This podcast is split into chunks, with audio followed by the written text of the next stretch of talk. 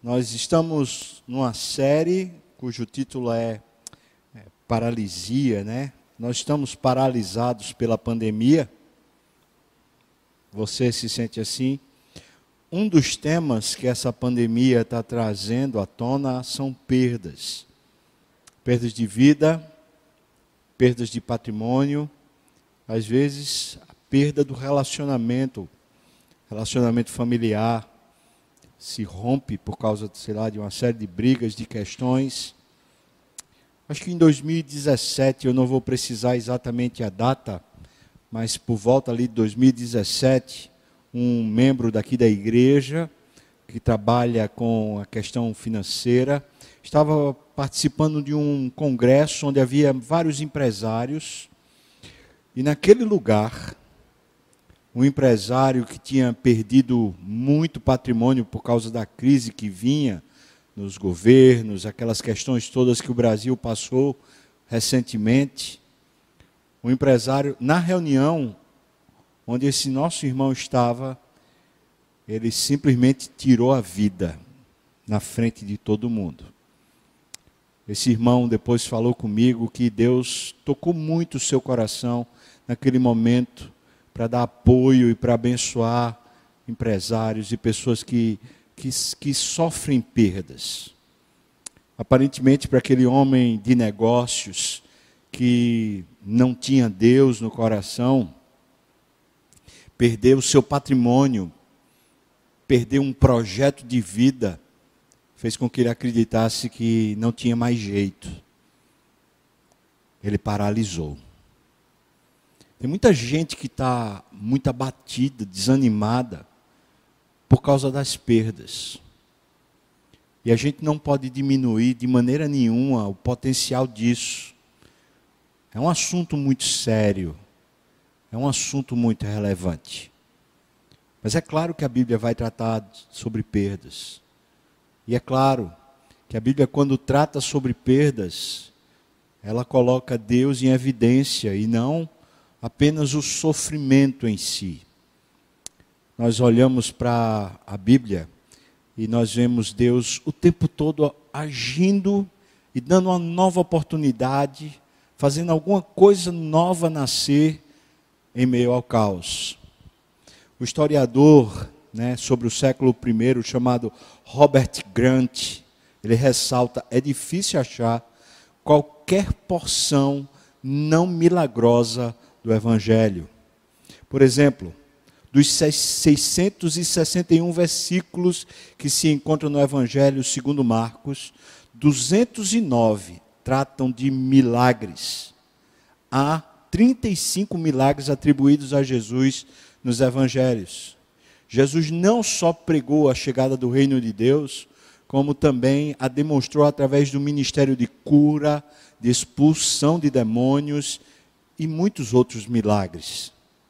Até os judeus, que eram mais hostis ao ministério, à palavra, à vida de Jesus, reconheceram nele um operador milagroso que fazia maravilhas e exorcizava demônios. Também Jesus deu aos seus discípulos, aos seus doze, uma autoridade para realizar estas mesmas operações como sinal e demonstração de que o reino estava chegando, de que o reino estava próximo. Por exemplo, lá em Mateus 10, versículo 7, você vai encontrar menção disso. E Jesus fez o mesmo para com os 70 discípulos, aquele círculo maior de seguidores de Jesus. Estes sinais evidenciaram a chegada do reino e a vitória consequente sobre Satanás e sobre o poder de Satanás. É por isso que eu e você mesmo que a gente esteja passando pelo momento mais difícil de toda a nossa vida, nós temos Jesus. E Jesus não é só milagroso, ele é o nosso milagre. Ele é a nossa esperança. Sendo assim, queria pensar com você, na Bíblia toda existem pelo menos, pelo menos dez ressurreições porque se tem uma perda que realmente é poderosa, é quando a gente perde uma pessoa querida. Veja o que diz lá no Antigo Testamento, a gente tem a ressurreição da, do filho da viúva, lá em 1 Reis, capítulo 17. A história vai de 17 a 24. A mulher sunamita também é ressuscitada, segundo Reis 4, 32 a 37. E o homem que foi encostado nos ossos de Eliseu, que já estava no túmulo, ele também foi ressuscitado, segundo Reis, capítulo 13, versículos 20 e 21. A gente está falando num período antes de Cristo. Mas quando a gente chega no Novo Testamento, a gente vai encontrar sete relatos de ressurreição. O filho de uma viúva está lá em Lucas 7, capítulo 11 a 15. A filha de Jairo, Lucas 8, 41, 42, 49 a 55. A ressurreição de Lázaro, certamente você conhece, lá em João 11. Muitos santos que haviam morrido logo depois da morte de Jesus, ressuscitaram, pelo menos 500. Está lá escrito em Mateus capítulo 27, versículo 52. O próprio Jesus, ele ressuscitou dos mortos. E isso nos faz crer que existe um poder maior do que a morte. Mateus 28, versículos de 1 a 8, conta esse relato da ressurreição. Tabita, já após a ressurreição de Cristo, Atos 9, 36 a 43. E também o caso, o caso de Eutico, um jovem, estava escutando Paulo até depois de meia-noite, ele estava encostado na janela, cochilou, caiu da janela, estava no, no segundo andar, e quando ele caiu, caiu morto, Paulo desceu lá e o ressuscitou dos mortos. A mensagem sempre a respeito da ressurreição é que a morte não é o fim, e que qualquer fim Qualquer coisa que a gente pense que é mais forte do que Deus, na verdade é sempre uma oportunidade de não só recomeço, mas de um novo modelo de começo. Sabe, tem uma irmã nossa aqui da igreja também, que em janeiro, 1 de janeiro de 2018, uma jovem, ela perdeu seu marido. O marido estava indo para Caruaru de moto e no meio do caminho ele morreu. Sofreu um acidente e morreu. De lá para cá, essa moça chamada Daniele Camarote, ela começou a desenvolver um ministério com pessoas enlutadas, mulheres que perderam seus maridos. E ela resolveu escrever um livro que ia lançar agora, antes né, de, de começar essa Covid, mas aí começou esse negócio, aí a gente não conseguiu fazer o lançamento desse livro. O nome do livro é Vivendo o Luto com Deus. Ela escreve mais ou menos assim, logo no começo. Quando passamos por provações, principalmente uma provação de grande proporção e sem volta, como luto por morte, geralmente nos perguntamos: por que comigo? Por que eu? Por que com a minha família? Mas dificilmente, diz ela, dificilmente perguntamos: qual é o propósito de Deus? Eu quero entrar com você na história de Lázaro, talvez você conheça. Mas eu acho que a história de Lázaro mostra muito bem o propósito de Deus quando sofremos perda. Você pode ir para lá? A gente vai encontrar isso em João capítulo 11, e eu vou começar aqui falando a partir do primeiro versículo até o quinto. A narrativa diz assim: Estava enfermo Lázaro. Enfermidade nunca é boa. Causa transtorno na vida da gente e dos nossos. Estava enfermo, Lázaro de Betânia, da aldeia de Maria e de sua irmã Marta. Estava esta Maria, cujo irmão Lázaro estava enfermo, era a mesma que ungiu Jesus com um bálsamo e lhe enxugou os pés com seus cabelos. Então, o que a Bíblia está falando é que é uma família que amava Jesus. A irmã de Lázaro amava bastante Jesus. Essa Maria pegou esse, esse bálsamo caríssimo e derramou sobre Jesus, e agora com os cabelos ela enxugou os pés. Então a Bíblia está falando assim: o relacionamento deles era muito bom com Jesus. Mas uma calamidade está para acontecer, uma perda, gigantesca está para acontecer no seio dessa família. Versículo 3: Mandaram, pois, as irmãs de Lázaro dizer a Jesus: Senhor, está enfermo aquele a quem amas. Ao receber a notícia, disse Jesus. A gente não sabe exatamente se ele disse à pessoa que deu o recado, ou se ele está dizendo isso para os discípulos, ou se para todo mundo, mas disse Jesus: Esta enfermidade não é para a morte, e sim para a glória de Deus, a fim de que o Filho de Deus seja por ela, pela enfermidade, e claro pela morte, porque Lázaro morre, seja por ela glorificado. E aí o texto, o versículo 5 diz: Ora, amava Jesus a Marta e a sua irmã e a Lázaro. Logo nesse começo de história, eu posso dizer para você: as nossas perdas, guarde isso no seu coração. Você que está passando agora por uma perda grande e que, na verdade, talvez há alguns anos você vem sofrendo muitas perdas. Olha, as nossas perdas não é falta de amor de Deus por nós. Não é. Não é que Deus está com raiva de você, não é que Deus queira lhe prejudicar, pelo contrário. Muitas vezes, nós que, am que o amamos, nós sofremos perdas, e nesse caso aqui, Jesus já declara: a perda era para a glória de Deus encher a história dessa família ainda mais. Então eu posso dizer isso, já está aqui logo nesse começo, porque Jesus diz: essa enfermidade não é para a morte. Ou seja, a perda que vocês vão sofrer não é para vocês simplesmente se paralisarem, chegarem ao fim, mas é para a glória de Deus. Então não é porque Deus não nos ama, mas eu posso dizer, é para que a glória de Deus encha a nossa vida. Tantas vezes as perdas dizem respeito a um enchimento mais profundo do próprio espírito da própria vida de Deus. A história continua, versículo 6 até o versículo 15. Vamos pular aqui talvez um versículo ou outro, mas diz assim, a partir do versículo 6. Quando, pois, soube que Lázaro estava doente, ainda se demorou dois dias no lugar onde estava. Esse relato chama muita atenção porque parece um tipo de displicência de Jesus.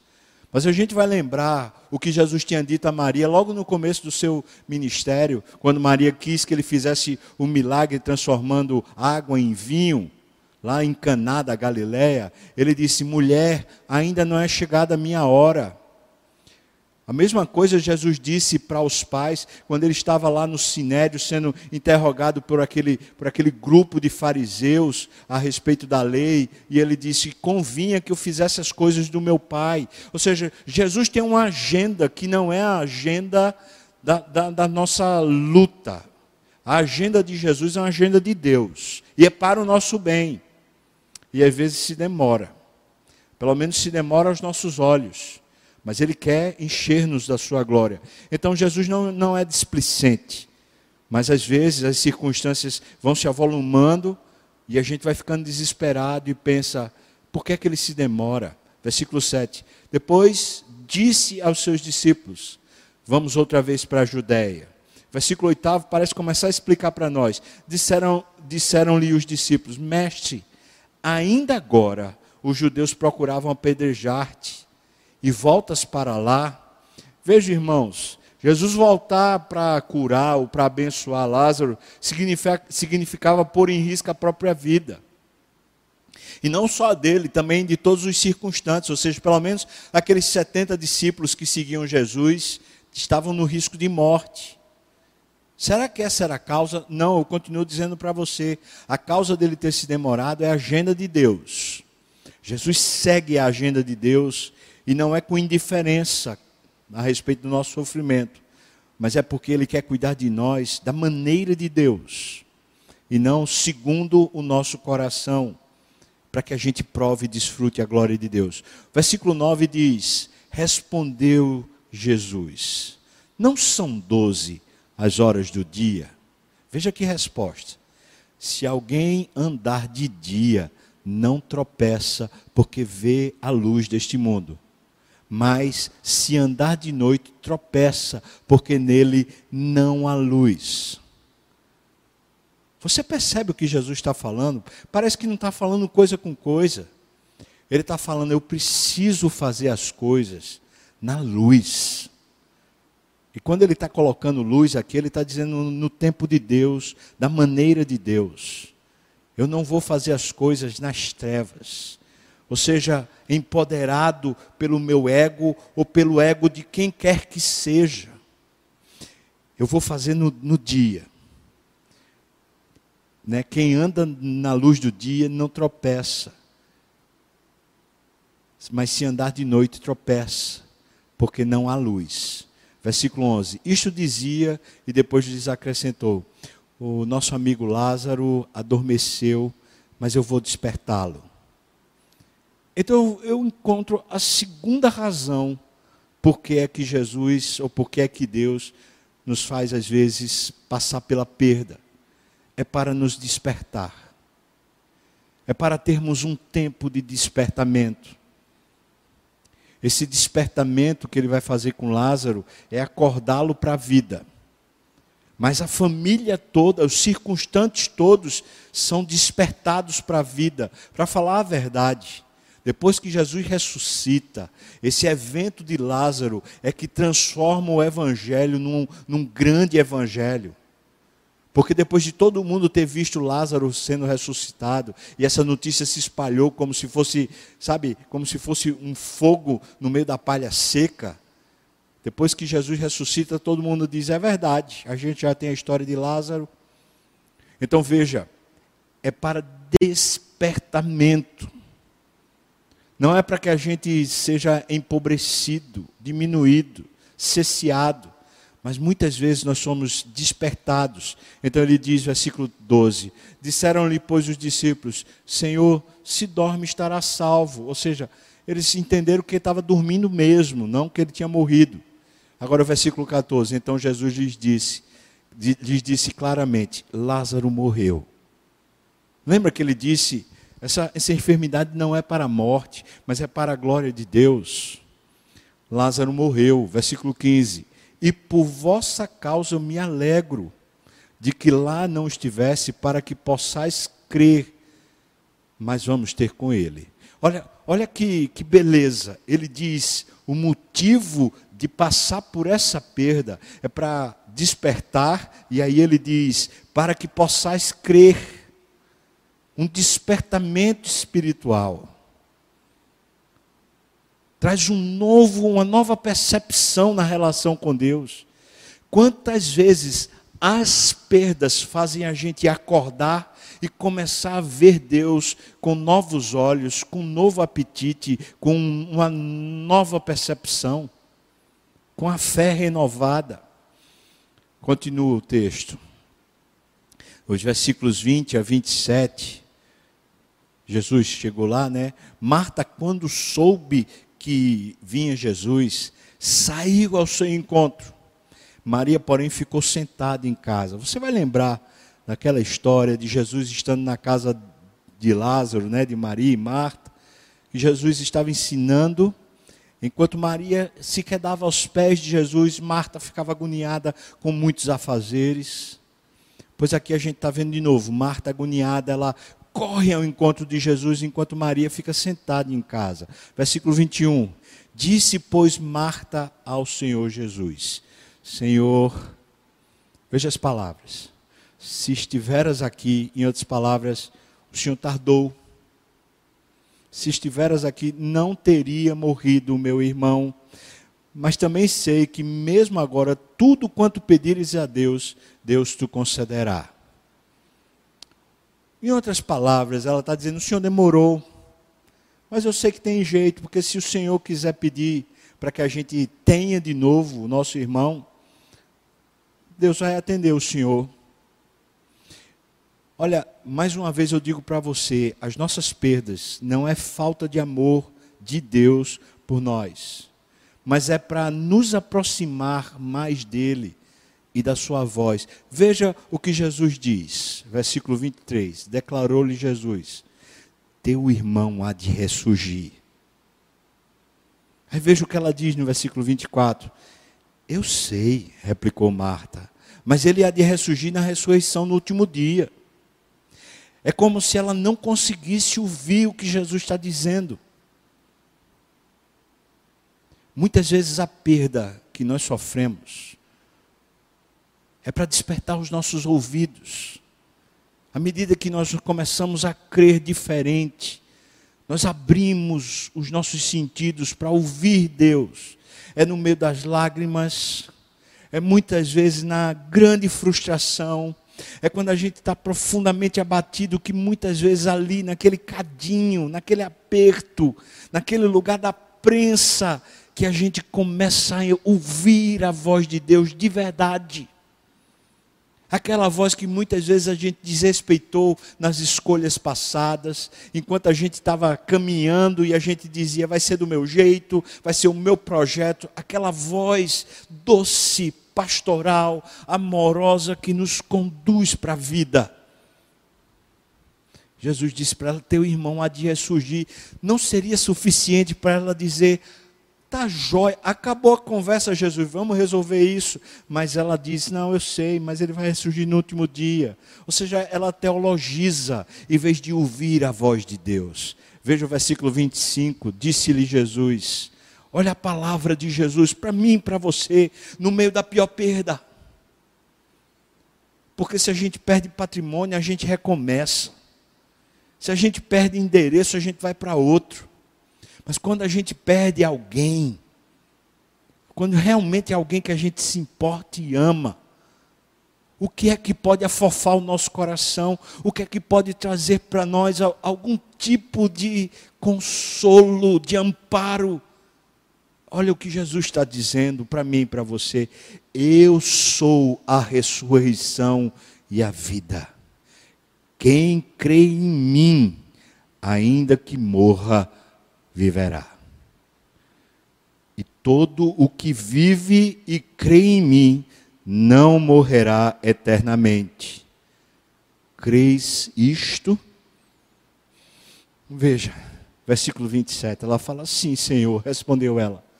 Eu tenho crido que tu és o Cristo, o Filho de Deus que devia vir ao mundo.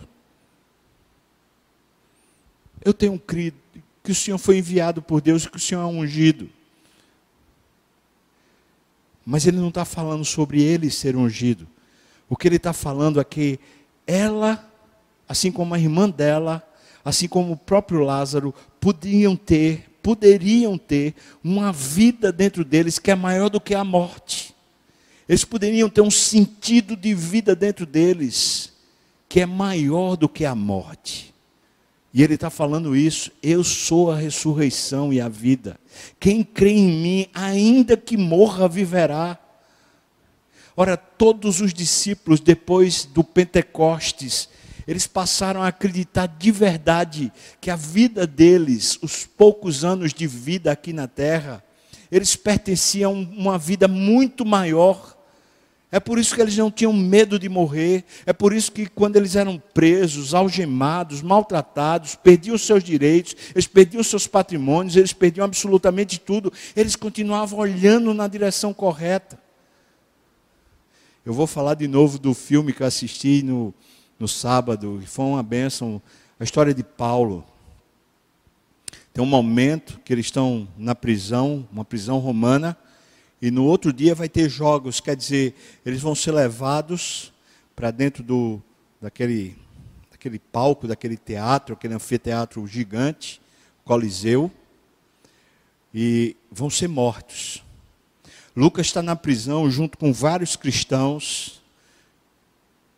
E então os cristãos perguntam para Lucas o que foi que aconteceu, porque Lucas tinha ido atender uma pessoa e quando ele volta, os cristãos perguntam: o que foi que aconteceu? E aí ele diz: amanhã vai ter jogos. E os cristãos todos sabem que significava que amanhã todos iam morrer. E eles começam a chorar e a lamentar, e Lucas fala: por favor, venham cá. E eles chegam juntos, e então Lucas fala para eles: amanhã nos encontraremos com o nosso Senhor. Vamos orar? E pega todos e começa a orar, Pai nosso que estás nos céus, santificado seja o teu nome. Venha a nós o teu reino, seja feita a tua vontade, assim na terra como é feita aí no céu. E eles oram até o final, e eles estão em paz. Porque eles fazem parte de uma vida maior. É disso que Jesus está dizendo. As nossas perdas, elas abrem os nossos ouvidos para finalmente a gente começar a avaliar de verdade a voz de Deus. Os versículos 28 diz assim, né? Tendo dito isto, retirou-se Marta, chamou Maria, a sua irmã, e lhe disse em particular: Olha, o mestre chegou e te chama.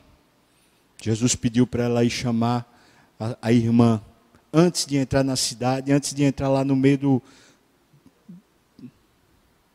Versículos 32 a 36. Quando Maria chegou ao lugar onde estava Jesus, ao vê-lo, lançou-se-lhe aos pés. É uma família muito querida, que tem uma devoção real por Jesus, um apreço, um amor real. E elas estão, estão de luto. Então ela se, lança, ela se lança aos pés de Jesus, dizendo: Senhor, veja as palavras dela igual a da sua irmã. Senhor, se estiveras aqui, o meu irmão não teria morrido. O Senhor se atrasou. Versículo 33, Jesus vendo-a chorar. E bem assim os judeus que a acompanhavam, agitou-se no espírito e comoveu-se Olha, as nossas perdas não é falta de amor de Deus por você, mas é para reconhecermos o quanto Ele nos ama. Parece que finalmente a gente consegue perceber Deus no meio da perda, no meio do luto, no meio do fracasso. Finalmente, quando a gente está no pó, quando a gente parece que foi humilhado até chegar ao pó, os nossos sentidos se abrem e a gente começa a realmente perceber que amor é esse que vai à cruz por mim? Elas estão vendo Jesus se agitando no espírito, comovendo-se, versículo 34, e perguntou: Onde o sepultaste? Jesus perguntou, e eles lhe responderam: Senhor, vem e vê. Aí veja o versículo 35. Jesus chorou. Eu posso dizer mais, versículo 36. Então disseram os judeus: Vede o quanto o amava mas não só amava Lázaro, como amava também as duas irmãs. Agora está notório para eles o tamanho do amor de Jesus. Parece que as perdas, ou melhor, parece que nós perdemos as coisas que muitas vezes estão impedindo a gente de ver Jesus. Não é que as coisas sejam más, mas muitas vezes é tirado de nós coisas que estão nos impedindo de ver o quanto Deus cuida de nós, o quanto Deus é amoroso conosco, o quanto Deus de fato é o nosso Deus. Lembro-me quando eu perdi meu pai. Uma das maiores dores no meu coração foi a perda do meu pai.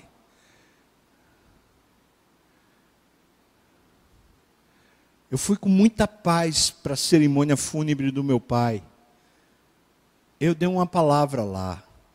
E a palavra foi essa que Jesus disse: Quem crê em mim já passou da morte para a vida. Os últimos dias de meu pai eu vi um homem crente. Depois que passou esse processo, tive muito tempo de choro em casa. Mas de repente eu despertei.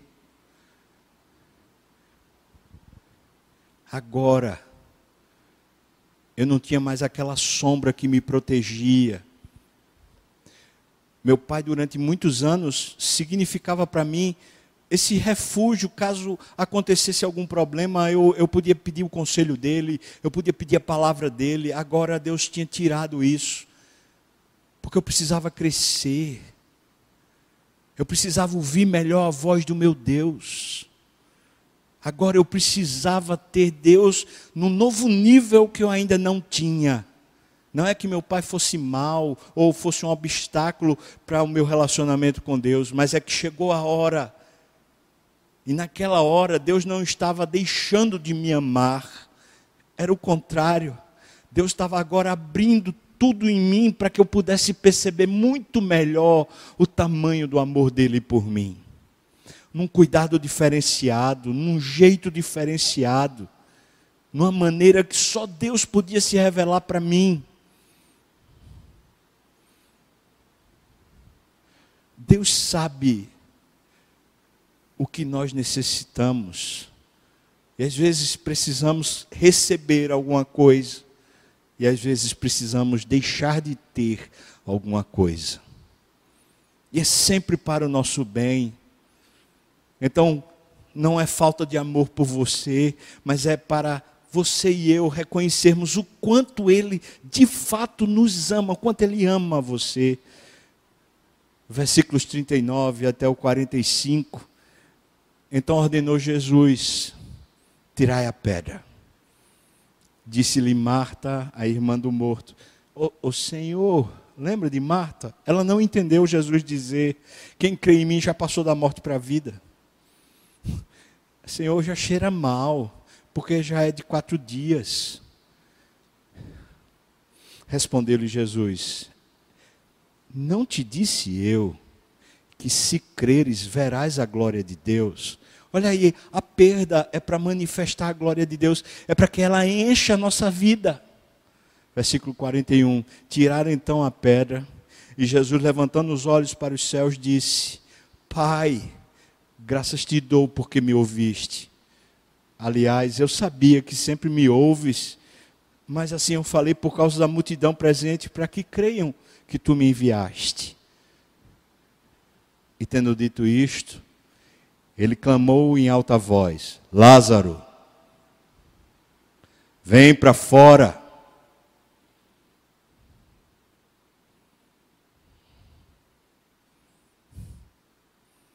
Saiu aquele que estivera morto, tendo os pés e as mãos ligados com ataduras e o rosto envolto num lenço.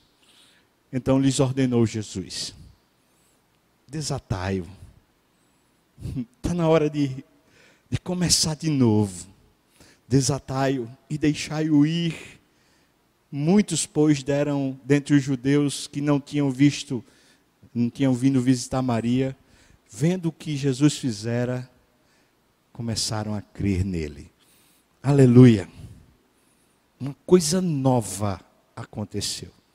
As pessoas passaram a crer em Jesus. Mas essa casa agora foi visitada pela glória de Deus. A vida de Lázaro não será mais a mesma de antes. A vida de Maria, irmã de Lázaro, a vida de Marta, mãe irmã de Lázaro, não serão as mesmas. Foram visitadas, eles precisam de um novo começo, um recomeço novo, de verdade. Por isso, as nossas perdas não é falta de amor de Deus por você, mas é para nós, eu e você, vermos Ele fazendo um novo começo acontecer na nossa vida. Um real começo. Parece que dando-nos um novo norte. Isso tem muito a ver com a nossa relação com Deus. Tem tudo a ver sobre o que oramos, como oramos. Tem um, um sacerdote eu não sei dizer se ele é católico, evangélico, chamada Henry Nowen. Eu sei que ele influencia muito pelos seus escritos. E ele foi perguntado assim: Você ora? E então ele escreveu isso. O que é que eu posso dizer sobre a minha vida de orações? Gosto de orar? É o meu desejo orar? Reservo tempo para orar? Francamente, a resposta é não. Para todas as três questões. Depois de 63 anos de vida e 38 de sacerdócio, a minha oração parece tão morta quanto uma pedra, disse Henri Noé. Então todo mundo ficou chocado, pensando assim: então o que é que adianta orar?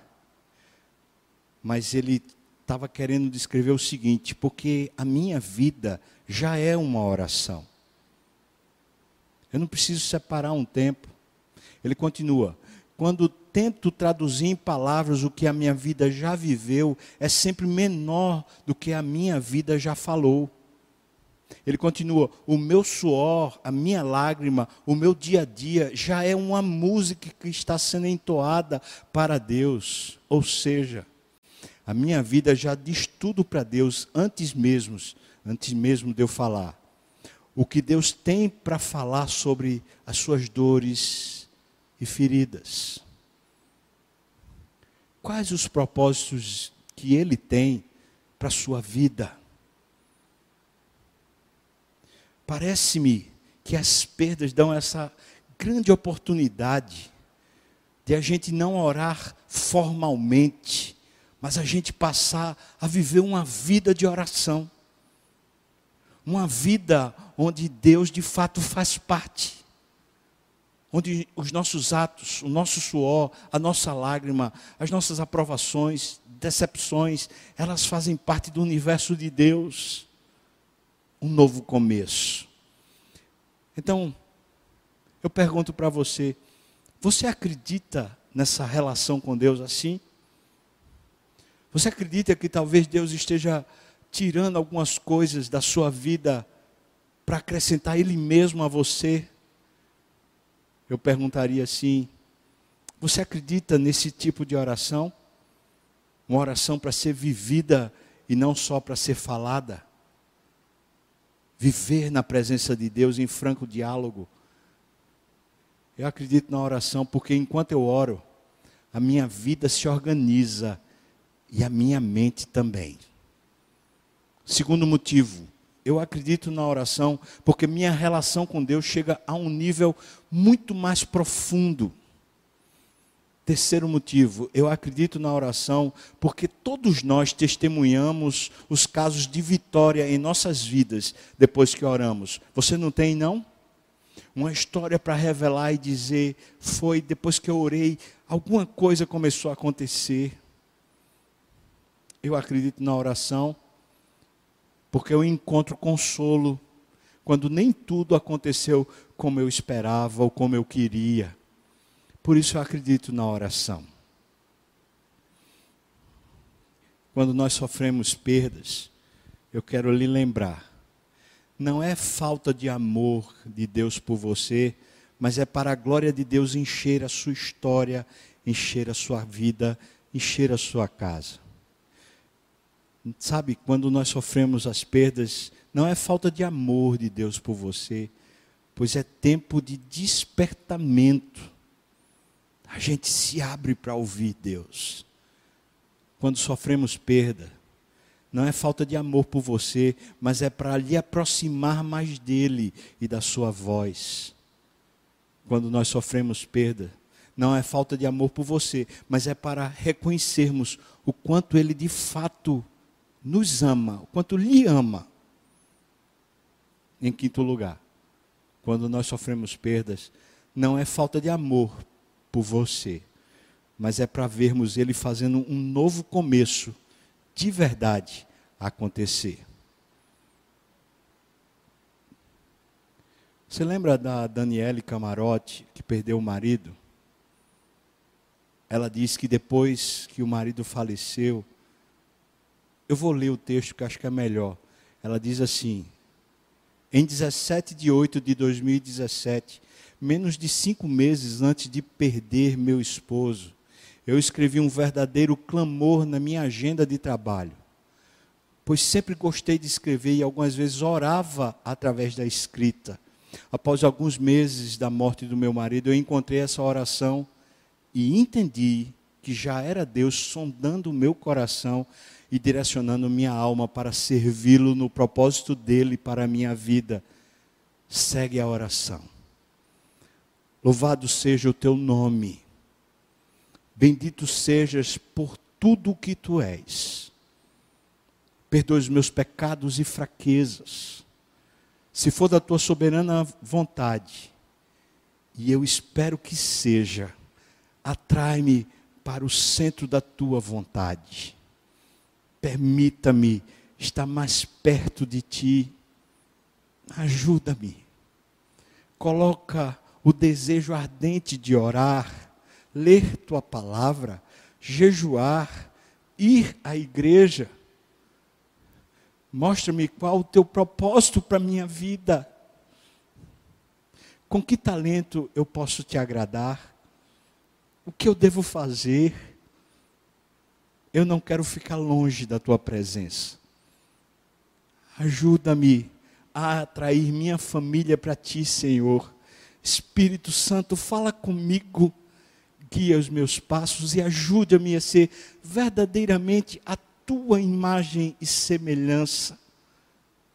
Eu nasci para te louvar e eu quero ser uma filha querida. Ajuda-me. Amém.